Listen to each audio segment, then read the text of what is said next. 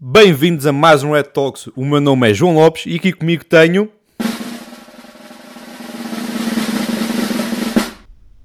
Fábio Ribeiro, a.k.a. Blue Team Guy.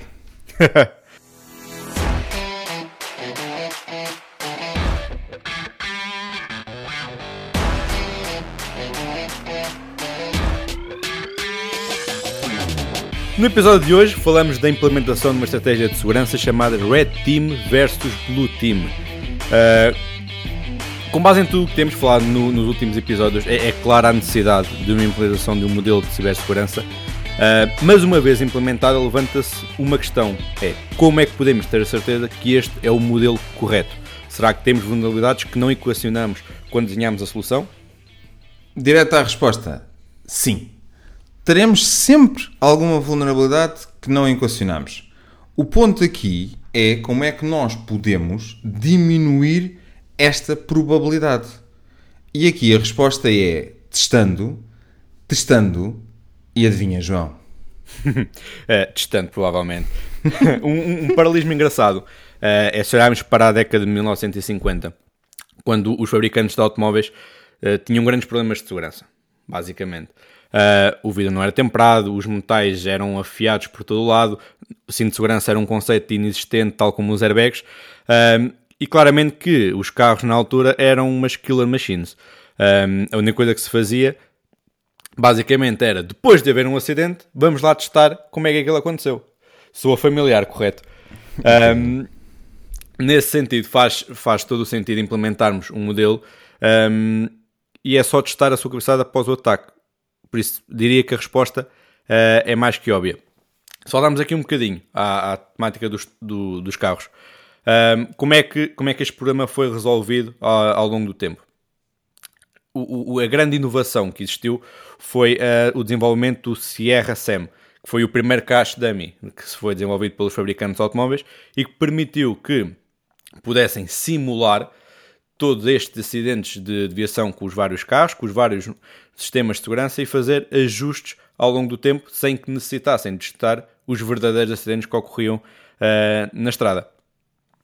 Esta, este paralelismo, agora trocando para a parte da cibersegurança, um, Fábio, como é que podemos garantir que o nosso modelo de segurança está correto? Uh, fazendo como a indústria de, de automóveis, provavelmente, uh, provocando acidentes e mais acidentes, estudando meticulosamente cada um e afinando o modelo uh, aos resultados que temos tido?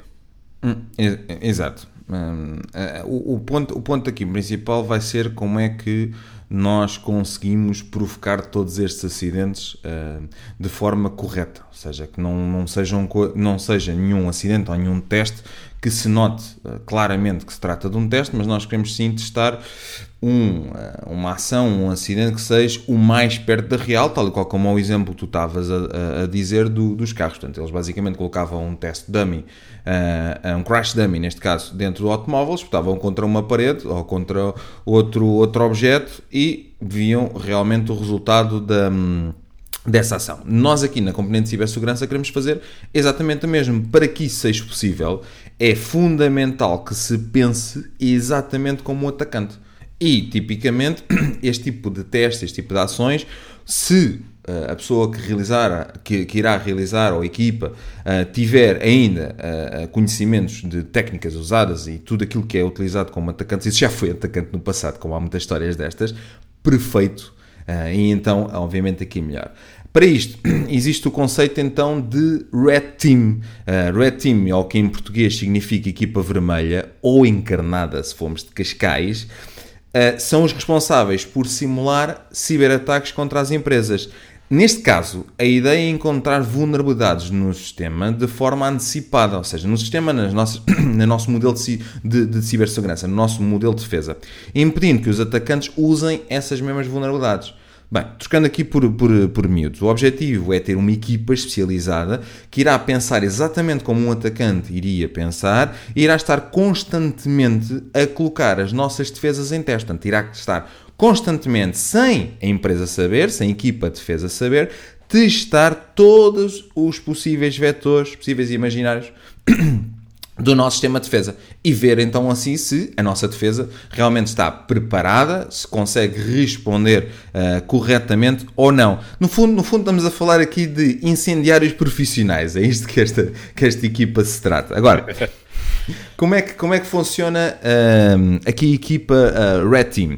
Inicialmente estamos a falar de profissionais que irão realizar uma avaliação sobre o modelo operacional que, que, a empresa tem. Isto é muito importante para nós conseguirmos depois pensar como podemos, obviamente, aqui fazer o bypass a muitos, a muitos campos com o objetivo de montar um sistema de diagnóstico básico, catalogando quais são as principais falhas e riscos. Portanto, logo a priori consegue-se logo perceber tudo isto. Neste sentido, e este é um ponto importante, é que, obviamente, e trocando isto um bocadinho para aquilo que é a realidade portuguesa, muitas empresas não têm a capacidade de ter uma red team interna.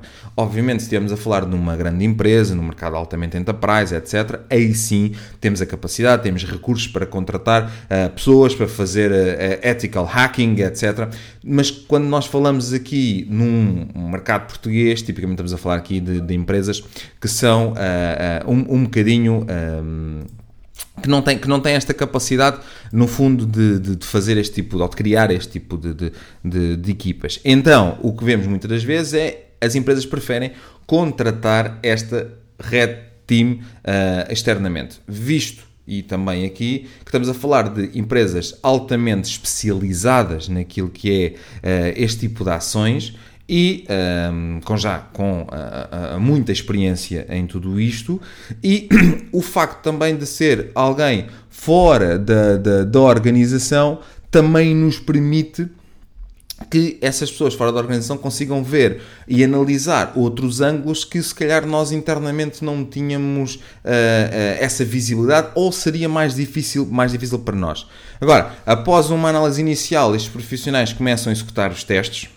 E nesta etapa as ações são semelhantes às do cibercriminoso, explorando todas as possíveis falhas na nossa defesa. Okay? Feito isto, e é o momento de fornecer, obviamente, depois um relatório sobre a investigação, sobre, sobre aquele incidente, acima de tudo, lançar uma investigação, eu tenho aqui o, o, ponto mais correto, e dar as sugestões uh, apropriadas para melhorar a segurança digital da empresa, que pode, imagina, pode incluir desde uh, muitas coisas que nós aqui já falámos nos podcasts anteriores, desde retirar privilégio, patching de aplicações, multi-factor authentication, afinação de regras de firewall, etc, etc, etc.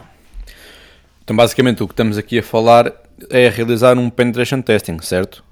Ou será que não? Uma boa pergunta, João nem parece que já estava pensada. Não, nem, nem um bocadinho, nada. Bem, a, a, a, Red Team é uh, um pouco diferente de, de Penetrating Testing.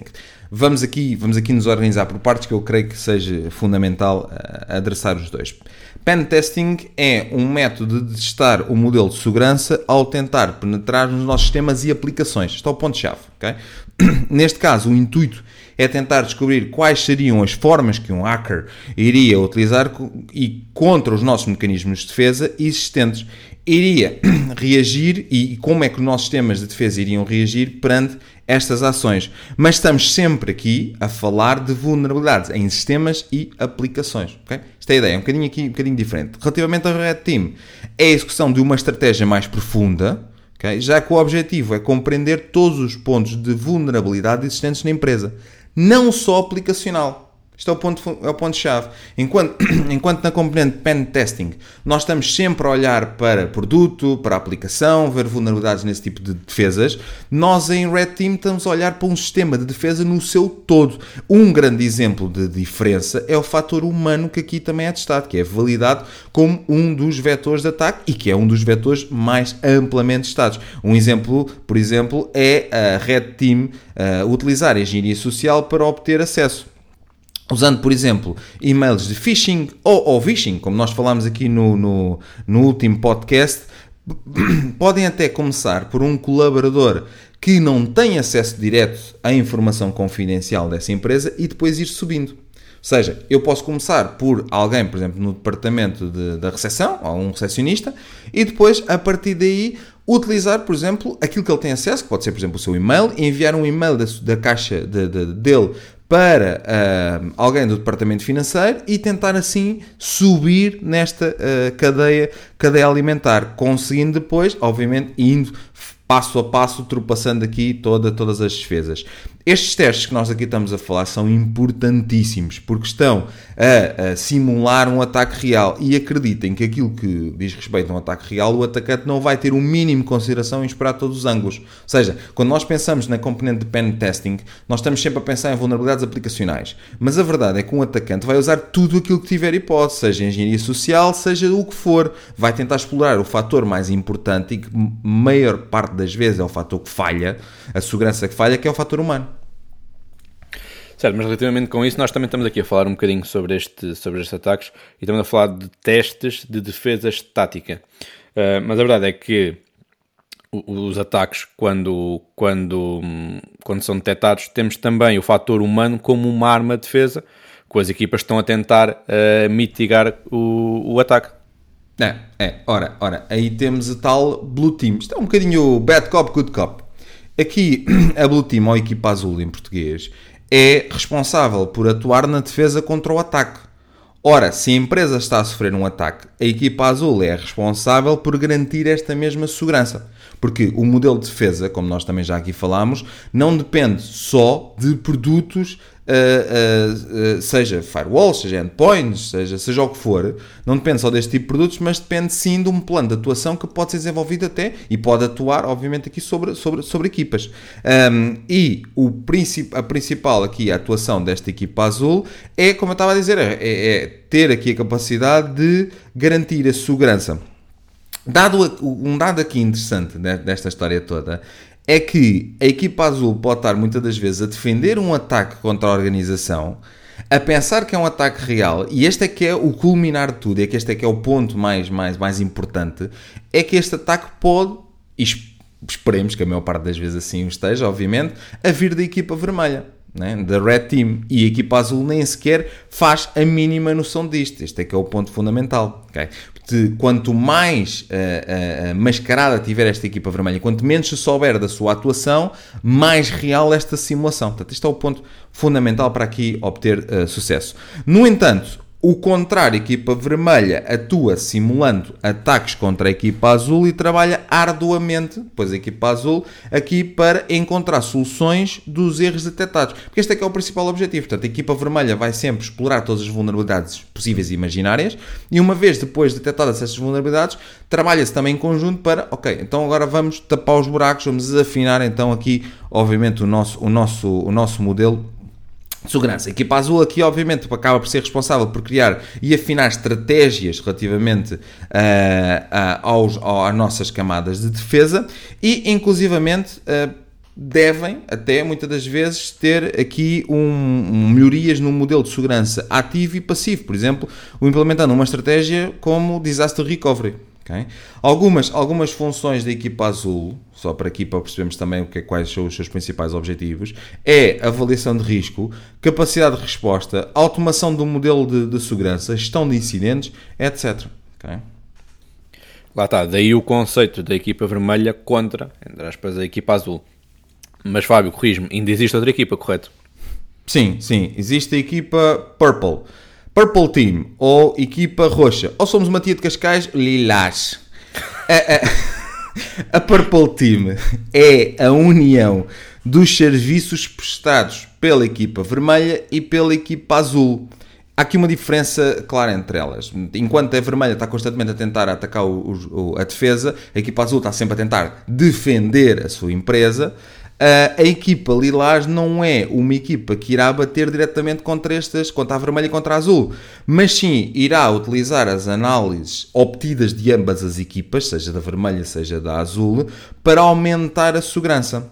Ou seja, como é, como é, que, isto, como é que isto tudo funciona? A equipa uh, Purple é pautada por meio de comunicação contínua entre as duas equipas. Assim, pelo, pelo, pelo meio de feedbacks, a Purple Team pode montar uma operação de segurança. Okay? Faz sentido? De notar que em determinadas organizações a Purple Team é montada para lidar com situações pontuais. Dou-vos um exemplo prático. Vamos dizer que Eu, a minha empresa, agora desenvolve uma nova aplicação. Essa aplicação passa então a ser comercializada. Eu monto uma Purple Team só especificamente para garantir a segurança dessa mesma aplicação. Uma vez que ele consiga garantir a segurança, ou que, obviamente, o que é que vai acontecer? A Red Team vai atacar, porque a questão aqui é, quando nós falamos em que a Red Team vai ter ação, não é só especificamente a ação no modelo no seu todo, é sobre tudo. Ou seja, se eu lanço um produto com determinadas características e com um determinado modelo de cibersegurança sobre aquele mesmo produto, a Red Team vai, obviamente, tentar ao máximo atacar especificamente também aquele produto. E a Blue Team, obviamente, vai tentar defender. Neste caso, a Purple Team vai em conjunto aqui com os vai atuar um bocadinho como moderador, diríamos assim, e tentar uh, aumentar a segurança perante aquele modelo criado para uh, aquele produto ou para aquele setor, por exemplo, também pode ser. A empresa, vamos dizer aqui, que lança um produto novo, a Purple Team obviamente tem um papel fundamental em montar uh, um sistema de segurança específico sobre isto. E, e, muitas vezes esta Purple Team não é uma, quase uma terceira entidade, obviamente que depende um bocadinho da organização das empresas, mas muitas vezes é formada com membros de ambas as equipas, para que no final do ataque, provavelmente bem sucedido, a Red Team, conseguirem analisar em conjunto os dados e perceberem exatamente como é que podem proteger a organização, tanto com o input de quem está do lado da defesa, como quem fez o ataque bem sucedido, e ambos conseguirem com essa informação uh, conciliarem um modelo que vá proteger de ataques futuros do mesmo, do mesmo género. Exato, exato. E, e, e acima de tudo, aquilo que, que é importante deixarmos aqui a, a informação neste, neste podcast é que só testando constantemente o modelo de segurança é que nós podemos ter a certeza que estamos corretos na sua implementação. Porque senão é tal, tal e qual como aos automóveis, estamos sempre a estudar pós-ataque. E isso tem os problemas que nós já os conhecemos. Portanto, temos que ser proativos e preventivos atuando aqui em distante, distante, distante, distante, distante, como nós já tanto aqui falamos. Exatamente, e, e, chegamos à conclusão, sem dúvida, que é importantíssimo o, o trabalho destas equipas para, para esta afinação, lá está, para que não tenhamos de ter o incidente para conseguirmos protegê-lo, até porque isso iria ter os custos. Um, e relembrando que, olhando para 90% do, do mercado das empresas do tecido empresarial português, muitos deles teriam dificuldade em fazer esta solução in-house. Um, Exatamente, é exatamente por aí. É subcontratarem, terem parceiros que trabalhem neste sentido, terem security providers que os ajudem uh, com as suas equipas e com os seus desenhos a, a, testar estas soluções todas que eles implementam, para que tenham a certeza de que o modelo implementado é o correto para a vossa organização, porque aqui essa parte é muito importante. Outro, outro, outro dado que também esperemos que acabe por ficar aqui claro também neste, neste podcast é que um, no que toca a pen testing, há sempre uma procura muito grande por empresas por uh, fazer penetration testing para garantir que os seus sistemas estão protegidos. É importante perceber se eu me vou focar em testar única e exclusivamente as aplicações e sistemas, depois eu sofro um ataque por engenharia social, que é a maior parte dos ataques, eu digo-vos 99% dos ataques que acontecem, começam sempre por engenharia social. E se não testamos este vetor, temos um problema. E aqui não estamos a testar corretamente as nossas defesas. E outra, que é, muitas vezes as empresas sabem que vai acontecer uma, simulação, uma simulação de pen testing naquele dia. Portanto, não faz sentido. É outra coisa que também. Já estão os alarmes todos ligados, já estão a malta toda a posto e obviamente que não vamos ter uma, uma simulação real do que não. seria uh, as defesas da empresa. Basicamente, acabamos o podcast com a frase com que começámos testando, testando, testando. É a única maneira de conseguirem assertivamente uh, perceber se a solução que têm é o indicado para a vossa estrutura, porque muitas vezes uma solução pode ser correta, mas não quer dizer que funcione para a empresa em específico. É preciso desenhar exatamente uh, para aquela necessidade e testando, testando, testando. É a única maneira de terem a certeza de que a solução está implementada como é suposto. Fábio, e assim chegamos ao final de mais um Ed Talks. Um, não se esqueçam de nos seguir, se não nos seguem, não sabemos bem porquê.